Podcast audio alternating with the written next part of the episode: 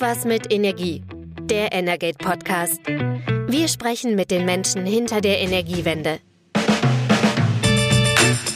Herzlich willkommen zu Irgendwas mit Energie, dem Energate Podcast. Heute mit dem News Update vom 3. März. Mein Name ist Christian Selus und bei mir ist Carsten Wiedemann. Hallo Carsten. Guten Morgen. Carsten, wir gucken zurück auf die Woche und wir starten mit dem Wärmemarkt. Na, der Wärmemarkt ist ein Problemkind der Energiewende. Das sehen wir Jahr für Jahr, wenn ähm, abgeschätzt wird, ähm, wie gut oder auch wie schlecht der Wärmemarkt seine Klimaziele erreicht im Ganzen. Und meistens ist es dann doch eher das Resümee, er erreicht die Ziele eher schlecht. Ähm, das Bundeswirtschaftsministerium hat jetzt ja, einen Vorschlag eigentlich erstmal vorgelegt in einem neuen Gesetz, dem Gebäudeenergiegesetz.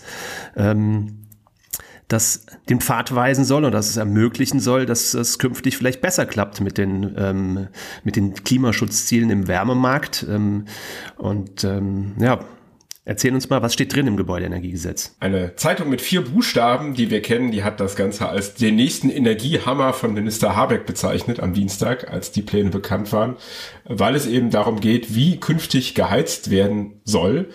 Und ähm, da geht es eben darum, auch was mit den Heizungen passiert, die jetzt noch in den Kellern schlummern. Die sind zum Teil relativ alt und müssen dann in absehbarer Zeit eben ausgetauscht werden.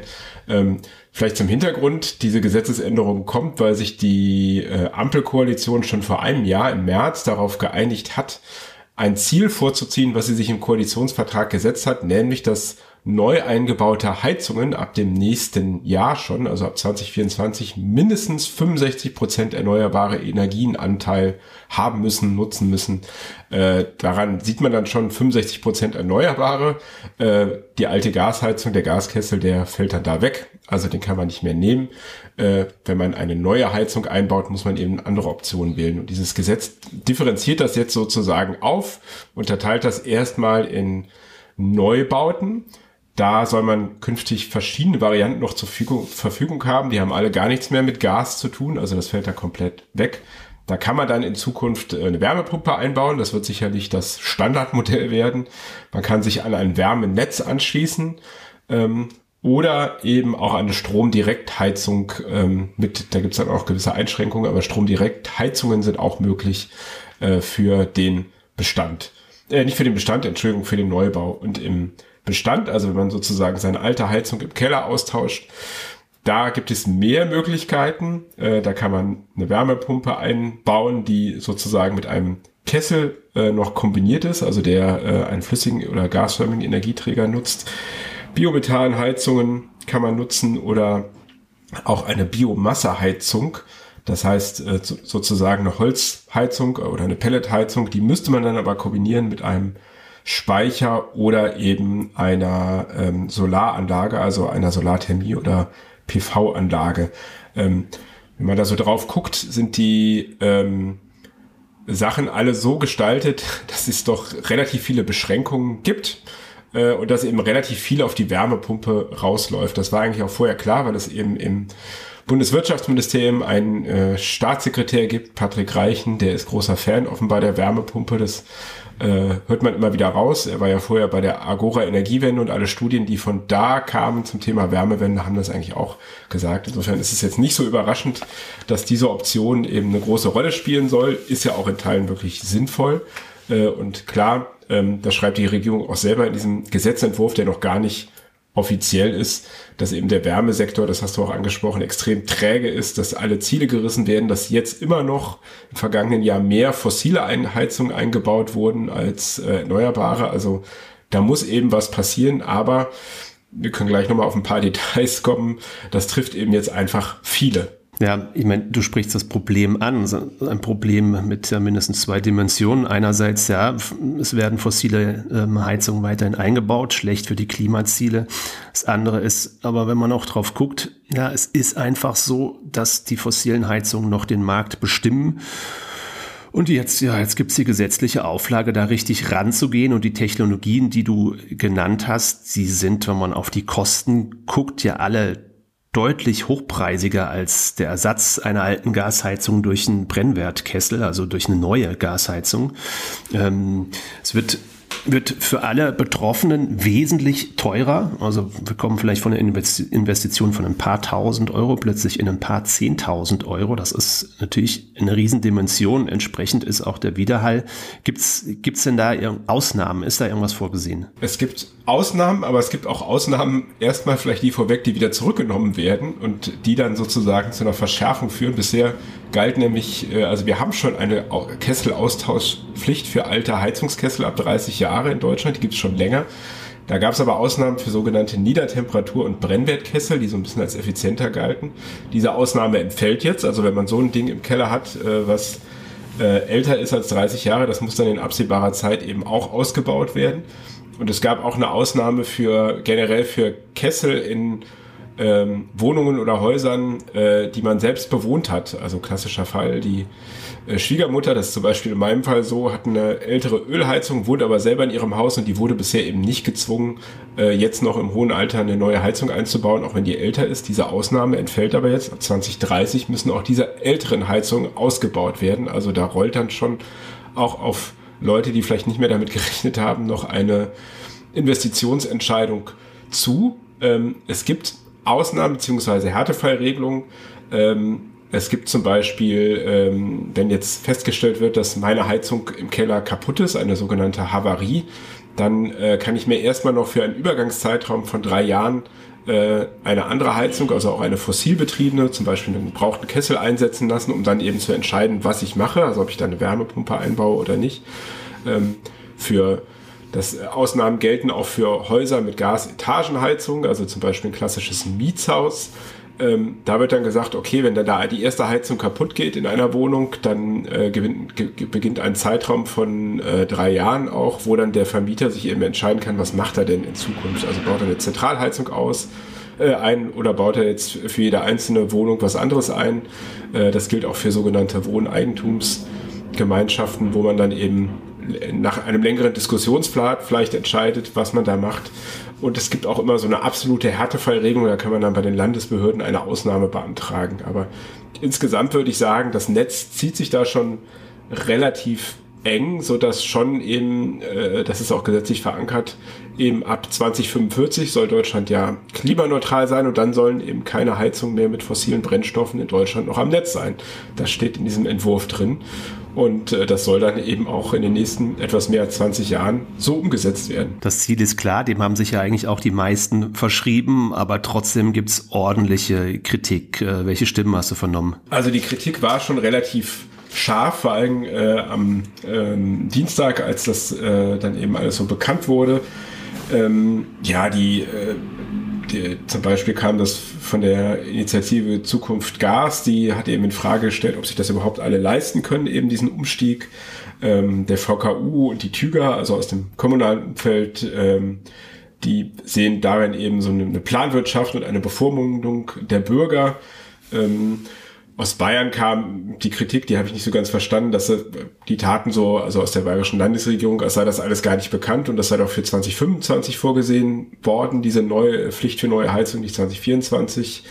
Ähm, da hatte man erst den Eindruck, okay, niemand hatte diese Koalitionsbeschlüsse aus dem vergangenen Jahr gelesen, denn das war eigentlich alles bekannt und eigentlich hat auch die ganze Branche schon seit Monaten eben auf diesen Gesetzentwurf gewartet. Wir hatten auch mehrfach darüber geschrieben und nachgefragt, wann kommt er denn? Denn so viel Zeit ist bis nächstes Jahr nicht mehr. Die Unternehmen müssen sich ja darauf vorbereiten. Also diese Überraschung konnte ich nicht verstehen, äh, weil das alles besprochen war innerhalb der Koalition. Ähm, was man jetzt feststellt, dass sich die FDP bei dem Thema aber schon querstellt. Ähm, das tut sie ja im Moment an verschiedenen Stellen. Es gab ja auch eine starke Diskussion um synthetische Kraftstoffe diese Woche und das Verbrennerverbot. Und in diesem Fall ähm, hat jetzt eben gestern der ähm, FDP-Finanzminister und Parteivorsitzende gesagt, nee, also dieses ganze Gesetz, dieser ganze Entwurf, der ja auch nur inoffiziell ist bisher, der, der müsste erstmal zurück in die Montagehalle, der sei zwar gut gemeint aus Klimaschutzsicht, aber eben sozial sei das nicht ausgewogen. Interessant, dass der Aspekt gerade von der FDP kommt. Aber der müsste jetzt eben grundlegend überarbeitet werden. Also die FDP will eben sich hier klar nochmal positionieren, obwohl sie eigentlich das Ziel selber mit vereinbart hatte vor einem Jahr. Und ähm, Wirtschaftsminister Habeck versucht jetzt auch schon so ein bisschen zurückzurudern und sagt, ja, wenn die alte Heizung äh, noch läuft, dann muss man vielleicht auch nicht so unmittelbar und äh, da kann man ja vielleicht auch noch mal reparieren, aber erst wenn sie dann wirklich kaputt ist, dann muss man sie schon austauschen. Da gab es gestern auch noch mal ein Papier ähm, aus dem Wirtschaftsministerium, aber im Prinzip, ich habe das noch mal mit dem Gesetzentwurf gegengecheckt, bleiben alle Regeln so, wie sie da auch drinstehen und auch eben die Regeln jetzt, dass ähm, Leute, die selber in ihren Wohnungen wohnen, eben auch die Heizung austauschen müssen, dass die Niedertemperaturkessel raus müssen. Also aus Klimaschutzsicht ja auch alles verständlich.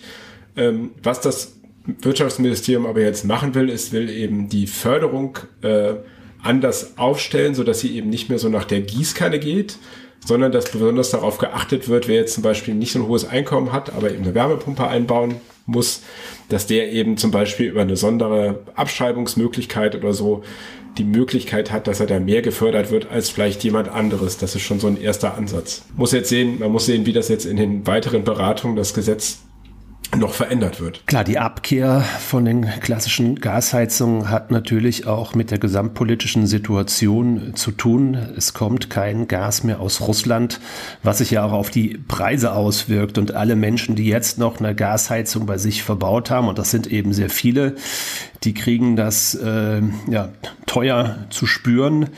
Ähm, und deshalb hat die Bundesregierung ja auch im vergangenen Jahr, Ende vergangenen Jahres beschlossen, die Marktpreise sollen nicht mehr komplett auf die Bürgerinnen und Bürger durchschlagen und auch nicht auf die Unternehmen, sondern die Preise werden gedeckelt. Und äh, ähm, ja, da gab es viel Diskussion drum, wie schnell kriegen wir das eigentlich hin. Die Bundesregierung hätte sich da eigentlich eine recht schnelle Lösung gewünscht, dass das Ganze schon ähm, im Idealfall zum Jahresbeginn losgeht. Ähm, da haben aber alle ähm, Vertriebe und Versorgungsunternehmen gesagt, das ist auf keinen Fall möglich. Ähm, wir reden hier über Hunderttausende, Millionen von Kundinnen und Kunden. Wir müssen unsere IT-Systeme umstellen. Wir brauchen einfach Zeit und deshalb gab es dann ähm, ja die Vorgabe der Bundesregierung, okay, wir starten damit offiziell zum 1. März. Bis dahin muss alles umgesetzt sein. Ähm, aber das Ganze gilt dann rückwirkend ab Jahresbeginn. Und ähm, ja, wenn wir da jetzt gucken, der 1. März liegt jetzt gerade ein paar Tage hinter uns hat nicht so ganz geklappt. Vielleicht nochmal einen ganz kurzen Blick auf die Preisbremsen. Wo sollen die liegen? Beim Erdgas sollen Verbraucherinnen und Verbraucher maximal, also mittel, kleinere und mittelgroße, für Unternehmen gibt es andere Regelungen, aber ähm, normale Verbraucher 12 Cent pro Kilowattstunde bezahlen und das gilt für 80 Prozent des prognostizierten Jahresverbrauchs und beim Strom sind es 40 Prozent. Da soll der Strompreis gedeckelt sein. Ähm, wir hatten ja im Vorfeld schon, schon öfter gehört, ähm, die Unternehmen haben damit zu kämpfen, ja, es müssen neue IT-Systeme installiert werden. Wir haben schon gehört, es gibt viele unterschiedliche ähm, Verbrauchsfälle. Das muss alles klein durchdeklariert werden. Und es gibt natürlich auch nur eine gewisse Anzahl an IT-Unternehmen, die die Unternehmen dabei unterstützen können. Die meisten schaffen das eben nicht mit den eigenen Kapazitäten. Da gab es dann natürlich auch Engpässe. Ähm, wir hatten vor ein paar Wochen schon mal drüber gesprochen, auch hier im Podcast. Ähm, hatte ich ähm, noch Mitteilungen der Versorgerverbände auch ähm, eher positiv ausgelegt und gesagt, naja, das heißt, es wird Ausnahmefälle geben, aber in Summe schaffen wir es schon. Wenn wir jetzt heute aber drauf gucken, dann sehen wir, es klappt doch nicht so ganz. Genau, also die Kollegin hat ja mal nachgefragt, ne, bei ähm, einigen Unternehmen diese Woche, was war denn da so das Ergebnis? Also ich persönlich zum Beispiel habe auch noch keinen Brief bekommen von meinem Versorger, liegt vielleicht auch daran, dass ich einen Tarif habe, der auch größtenteils unter der Bremse ist und ein dynamischer Stromtarif ist. Aber wie ist es denn so in der, in der breiten La Versorgerlandschaft da draußen? Ich habe auch noch keinen Brief gekriegt, aber äh, das ist jetzt tatsächlich kein Mangel, weil ich ähm, ja vielleicht das Glück habe, einen Gasversorger ähm, schon von vornherein gehabt zu haben, der mit seinem Tarif unter den 12 Cent liegt und der Stromversorger den Anstieg über die 40 Cent ähm, erst ähm, für den 1. April angekündigt hat. Da ist dann gegebenenfalls noch Zeit, bis ich meinen Brief kriege. Unsere Kollegin Mareike Täufer hat sich mal in der Branche umgehört, hat bei zahlreichen Unternehmen angefragt, ähm, ähm, wollte wissen, wie sieht's aus? Klappt das? Sie hat das am 28. Februar gemacht. Das war also der Tag, wo die Unternehmen eigentlich in der Lage gewesen sein müssten zu sagen, ja, es hat geklappt. Und ja, leider hat sie von vielen gehört, es hat leider noch nicht so geklappt. Also teilweise waren Briefe schon draußen, ähm, teilweise noch nicht. Und ähm, ja, die Gründe sind eigentlich die, die ich gerade schon angesprochen habe. Also es gibt ähm, unheimlich viele unterschiedliche Tarifkonstellationen, die alle einzeln betrachtet werden. Es gibt verschiedene Ausnahmefälle. Ähm, und die Unternehmen haben uns gesagt, es ist einfach nicht möglich mit einem Standardprozess über alle Medienarten, weil es ja Strom und Gas ist auch noch ähm, die ganze Kommunikation mit den Kundinnen und Kunden durchzuziehen. Und deshalb haben die Unternehmen eigentlich fast unisono gesagt, also alle Kunden und Kundinnen von uns werden, ähm, haben die Briefe nicht rechtzeitig gekriegt. Also da waren unterschiedlichste Unternehmen dabei, große wie Vattenfall, aber auch ähm, verschiedene Stadtwerke aus dem Norden, aus dem Süden, aus dem Westen. Hieß eigentlich bei den meisten, klappt so gar nicht. Ein Sonderfall tatsächlich der Versorger SWB aus Bremen. Die haben uns gesagt, ähm, wir haben die erforderliche Software noch gar nicht erhalten. Also die war noch ganz am Anfang. Ähm, wir haben jetzt von den ähm, Unternehmen und Verbänden gehört, ja, es wird ein paar Verzögerungen geben, aber ähm, nach ein paar Wochen werden wir es schon geschafft haben. Also in Bremen hat sich das dann durchaus auch so angehört, dass das auch im März nicht mehr klappt. Und ähm, wir haben ein Statement von VKU-Geschäfts, Hauptgeschäftsführer Ingbert Liebing, was er zu der Situation sagt. Hören wir mal kurz rein. Die lokalen Energieversorger sind bei den Anpassungen der Abrechnungsprogramme auf ihre IT-Dienstleister angewiesen, auf deren Know-how und ihre Kapazitäten. Wenn es dabei zu Problemen kommt, kann sich zum Beispiel die Berechnung der ganz genauen Entlastungshöhe leicht verzögern. Es ist eben ein komplexes System, das hier geändert werden muss in einem Massenmarkt für Millionen von Kunden. Oft müssen individuelle Lösungen dabei auch für die Abrechnungsprogramme der Stadtwerke vor Ort gefunden werden. Es gibt nicht das eine Software-Update, das für alle Unternehmen auf alle Abrechnungsprogramme und für alle Prozesse passt. Energieversorger müssen zahlreiche Tarifkonstellationen und viele Ausnahmefälle beachten und das kostet einfach Zeit. Also das ist das Statement dann von Unternehmensseite kurz zusammengefasst. Das ist eben die eine Sichtweise. Ähm, es gibt aber ja von anderer Seite, von der Verbraucherseite auch deutliche Kritik an dem, was momentan gerade passiert. Genau, da hat man zum Beispiel von Ramona Popp, die ist die Vorständin des Verbraucherzentrale Bundesverbandes, ähm, gehört, dass sie sagt, na ja, äh, dass es überhaupt erst so spät ist mit den Preisbremsen, also so spät in Anführungsstrichen, eben erst im, im März. Ähm, das liegt ja nur daran, dass eben die Versorger Ende 2022 eben geklagt haben, sie schaffen das nicht so schnell. Die Politik und vor allem die Bundesländer hätten das ja gerne schon zum 1.1. umgesetzt gehabt. Also es wird zwar jetzt rückwirkend ausgezahlt sozusagen, aber die hätten das gern schon dann in Kraft gehabt. Ähm, und da hat man eben Rücksicht auf die Versorger genommen und es ist ja auch in der Tat wirklich nicht so ganz leicht, das technisch umzusetzen. Aber eben jetzt, dass es dann doch auch zum 1. März bei so vielen Unternehmen nicht klappt, dann gibt es eben da jetzt von der Verbraucherschutzseite kein Verständnis mehr dafür. Kann man vielleicht auch ähm, verstehen. Man muss das jetzt sehen, äh, wie sich das weiterentwickelt. Die Preise sinken ja auch wieder. Es gibt jetzt auch erste Forderungen, kamen jetzt ähm, vom Bundesverband Neue Energiewirtschaft zum Beispiel, äh, die Preisbremsen wieder ganz sein zu lassen ähm, und dieses ganze komplexe äh, Konstrukt sein zu lassen. Der Hintergrund ist da, ist auch so ein bisschen, dass eben die Erlösabschöpfung, das ist sozusagen die, man nimmt die Gewinne oder die Übergewinne von sehr äh, von Stromerzeugern weg, also von erneuerbaren Betreibern zum Beispiel, ähm, weil die Preise letztes Jahr so durch die Decke gegangen sind, dann nimmt man denen einen Teil der Erlöse weg und finanziert damit die Strompreisbremse. Das ist aber ein sehr komplexes ähm, Verfahren, greift jetzt auch kaum mehr, weil die Preise gesunken sind. Und Minister Habeck hat eben gesagt, ach, dann lassen wir die Erlösabschöpfung äh, jetzt schon mal auslaufen äh, im Sommer und dann gab es eben jetzt auch Forderungen, das wieder sein zu lassen. Das wäre natürlich, äh, sagen wir mal, etwas seltsam, wenn man eben gerade jetzt erst mit Ach und Krach geschafft hat, dieses äh, System einzuführen, dass man es dann wenige Monate schon wieder ab äh, abschafft, dann fühlt man sich schnell an die Gasumlage erinnert, aus so einem Projekt aus dem letzten Jahr, was es nie in die Umsetzung geschafft hat. Äh, muss man mal sehen, aber es ist schon so, dass es die Energiewirtschaft auf jeden Fall fordert, aber sie muss dann vielleicht an der Stelle auch einfach mal liefern. Aber da lieferst du ein gutes Stichwort, denn tatsächlich Manche Unternehmen haben es auch geschafft, also sicherlich in Summe viele. Wir haben natürlich irgendwie ein gutes Dutzend an Unternehmen angefragt, aber wir hatten auch eben auch einige Unternehmen dabei, die gesagt haben, ja, es war unheimlich belastend. Unsere, unsere Mitarbeiter haben unheimlich viel geleistet, damit wir das hinkriegen.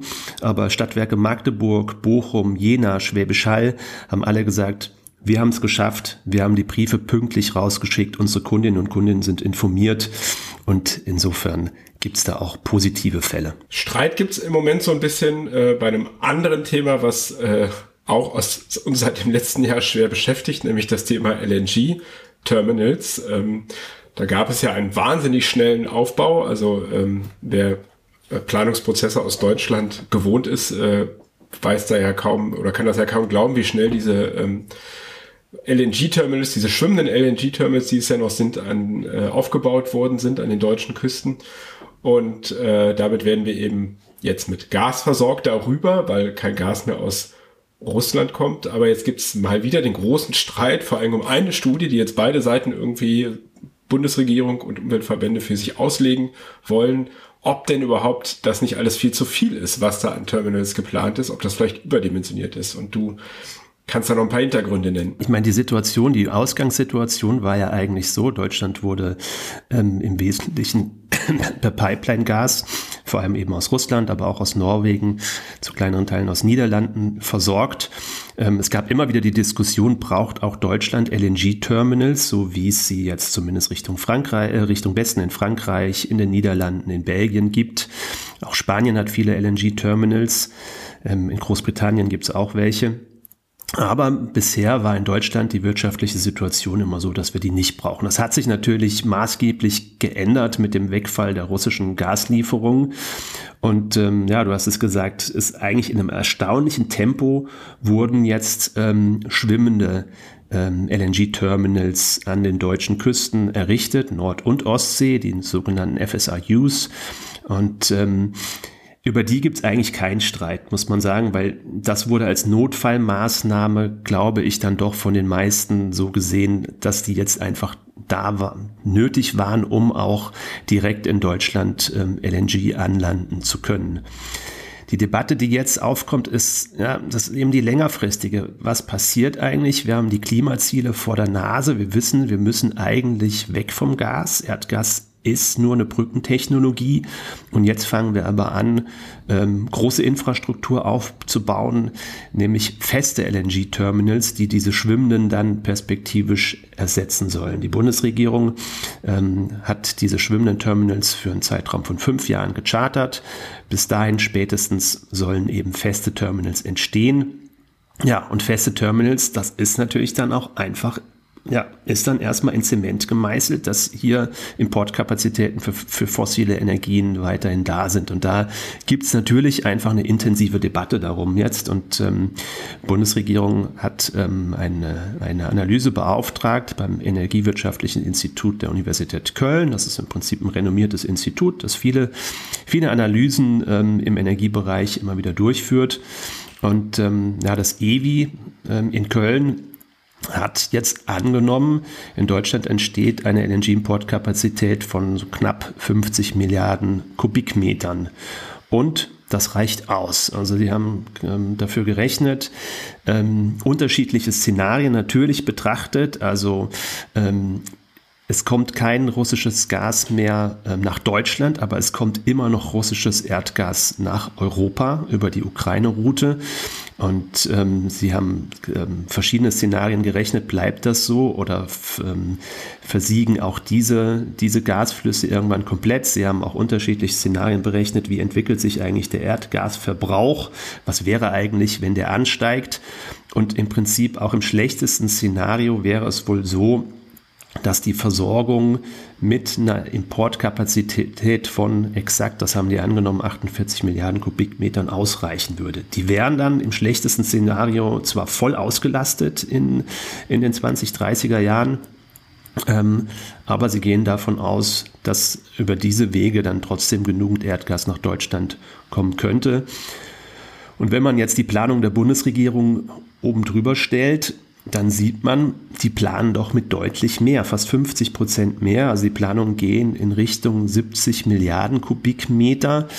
Und ähm, ja, da gibt es natürlich jetzt deutliche Kritik dran. Deutsche Umwelthilfe und andere Verbände kritisieren, dass das eine deutliche Überdimensionierung ist. Ähm, die sehen das natürlich einfach sehr kritisch aus, aus Klimagründen. Es gibt auch einen Streit um, um eine sehr große ähm, LNG-Importinstallation in der Ostsee, die dort geplant ist. Ähm, ähm, auch aus Umweltgründen, aus Tourismusgründen.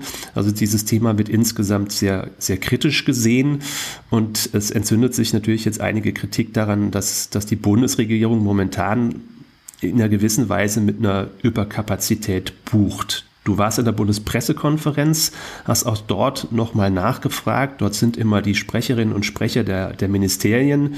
Du hast das Wirtschaftsministerium gefragt, ähm, wie sie die Sache einschätzen. Ja, genau, beziehungsweise das hatten die Kollegen sogar schon schneller erledigt als ich. Ähm, und das äh, Wirtschaftsministerium argumentiert eben damit, dass man ähm, äh, diese Sachen ja sozusagen nicht nur rein national plant, äh, sondern betont eben, wir sind in einem europäischen Verbund, das heißt Gas, was hier anlandet, wir werden ja auch aus dem Ausland versorgt und deswegen äh, müssen wir natürlich auch bereit sein, was ja auch völlig klar ist, Gas abzugeben in die europäischen Nachbarländer. Äh, das ist eben der Gasaustausch.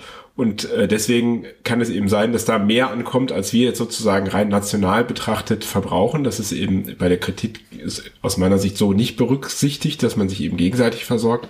Und ähm, die Sprecherin hat auch nochmal betont, dass man natürlich mit ein bisschen Sicherheitspuffer planen muss, um für eventuelle Eventualitäten gerüstet zu sein. Ähm, es ist eben, die Energieversorgung ist eben ein sehr wichtiger Bereich. Also deswegen planen die da vielleicht ein bisschen über den Durst. Und sie hat vor allem nochmal verwiesen äh, darauf, dass jetzt äh, gerade dieser Winter zwar gut gelaufen ist, äh, sind ja gut durchgekommen, es war aber auch nicht so kalt. Ähm, die Speicher sind noch relativ gut gefüllt, aber dass man eben jetzt nicht ein Jahr nach Beginn des äh, Ausbruchs des Krieges, der eben diese ganze Prozesse ja sozusagen ausgelöst hat, dass man jetzt dann nicht sofort wieder auf sozusagen auf den Modus von davor schalten kann, sondern die äh, man muss immer noch einfach die Sondersituation betrachten und kann es nicht einfach ähm, da wieder äh, zurückzugehen zum Alltag. Also deswegen verteidigt das das Wirtschaftsministerium so ein bisschen, das hat diese Studie ja beauftragt, hat sie aber noch gar nicht offiziell veröffentlicht. Da gab es einen Leak von dieser Studie und dann haben die beteiligten Wissenschaftler die eben veröffentlicht, aber offiziell vom Wirtschaftsministerium ist sie noch gar nicht veröffentlicht. Wenn wir dann noch mal kurz auf die Zahlen gucken, du sprichst es ja gerade an, ähm, das Bundeswirtschaftsministerium sagt, gut, wir sind nicht alleine, wir als zentrales Land in Europa dienen wir auch als, als Gasverteilplattform. Das war auch in der Vergangenheit so, das sieht man auch im Prinzip an den Kapazitäten, wenn man drauf guckt, was wäre denn eigentlich äh, insgesamt an, an, an Import aus Russland möglich gewesen, wenn wir Nord Stream 1, den Ukraine-Transit und diese Pipeline, die über Weißrussland und Polen nach Deutschland kommt, die Jamal-Pipeline, dann bewegen wir uns oder haben wir uns da in der Vergangenheit eigentlich in der Größenordnung von 200 Milliarden ähm, Kubikmetern ähm, ja, ähm, aufgehalten und der, die Diskussion geht jetzt um 50 oder 70 Milliarden. Da ist der Blick natürlich relativ stark auf, auf Deutschland fokussiert. Wir erinnern uns, mit Nord Stream 2 hätte eigentlich auch nochmal eine Kapazität von 55 Milliarden Kubikmeter pro Jahr dazukommen sollen. Ähm, der deutsche Jahresverbrauch ähm, lag in der Vergangenheit so bei knapp 90 Milliarden Kubikmeter, sinkt jetzt natürlich auch mit, weil einfach weniger Gasverbrauch da ist. Ähm, aber das sind so die Zahlen, die das Ganze einordnen. Und ähm, Deutschland war eben bisher bei LNG-Importkapazitäten bei null.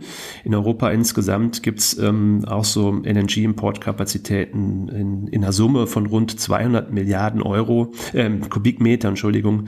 Und ähm, wenn man sieht jetzt, welchen Aufwuchs Deutschland plant, ähm, dann ist das schon eine ganze Menge. Also Deutschland schießt sich da auf Platz eins und wenn man nochmal auf, auf diese Pläne von, von RWE und dem norwegischen Unternehmen Stena Power in der Ostsee guckt, es könnte ausgelegt sein bis zu einer Maximalkapazität von 38 Milliarden Kubikmetern. Das ist jetzt ein, ein Terminal-Vorhaben, das ähm, auch in dieser Studie gar nicht mit berücksichtigt war. Das wäre also mit Abstand das größte deutsche LNG-Import-Terminal ist vielleicht von der, vom Wording her nicht ganz präzise, weil da sollen ähm, zwei große Anlandepunkte entstehen, die dann vier schwimmende ähm, Terminals ähm, dort ähm, ja, ähm, anlanden können. Also, aber es würde eben eine enorme Kapazität entstehen. Ob das so kommt, muss man einfach mal abwarten. Ich glaube, das ist tatsächlich eine Maximalkapazität und es gibt ja, wie wir letztes Mal schon besprochen haben, auch da reichlich Protest, auch von der Politik vor Ort, auch von den äh, zuständigen Ministern in Mecklenburg-Vorpommern. Also da werden wir weiterhin dieses Thema verfolgen und auch sicherlich in den nächsten Folgen dranbleiben. Da bin ich gespannt drauf. Äh, es wird uns sicherlich die nächsten Folgen und Jahre begleiten. Für diese Woche sind wir durch, würde ich sagen. War wieder viel los. Mal gucken, wie es in der nächsten Woche dann sein wird. Äh, ich sage erstmal bis dahin. Ciao. Danke dir, Carsten. Bis bald. Tschüss. Das war Irgendwas mit Energie, der Energate Podcast. Tägliche Infos zur Energiewende liefern wir auf www energate-messenger.de.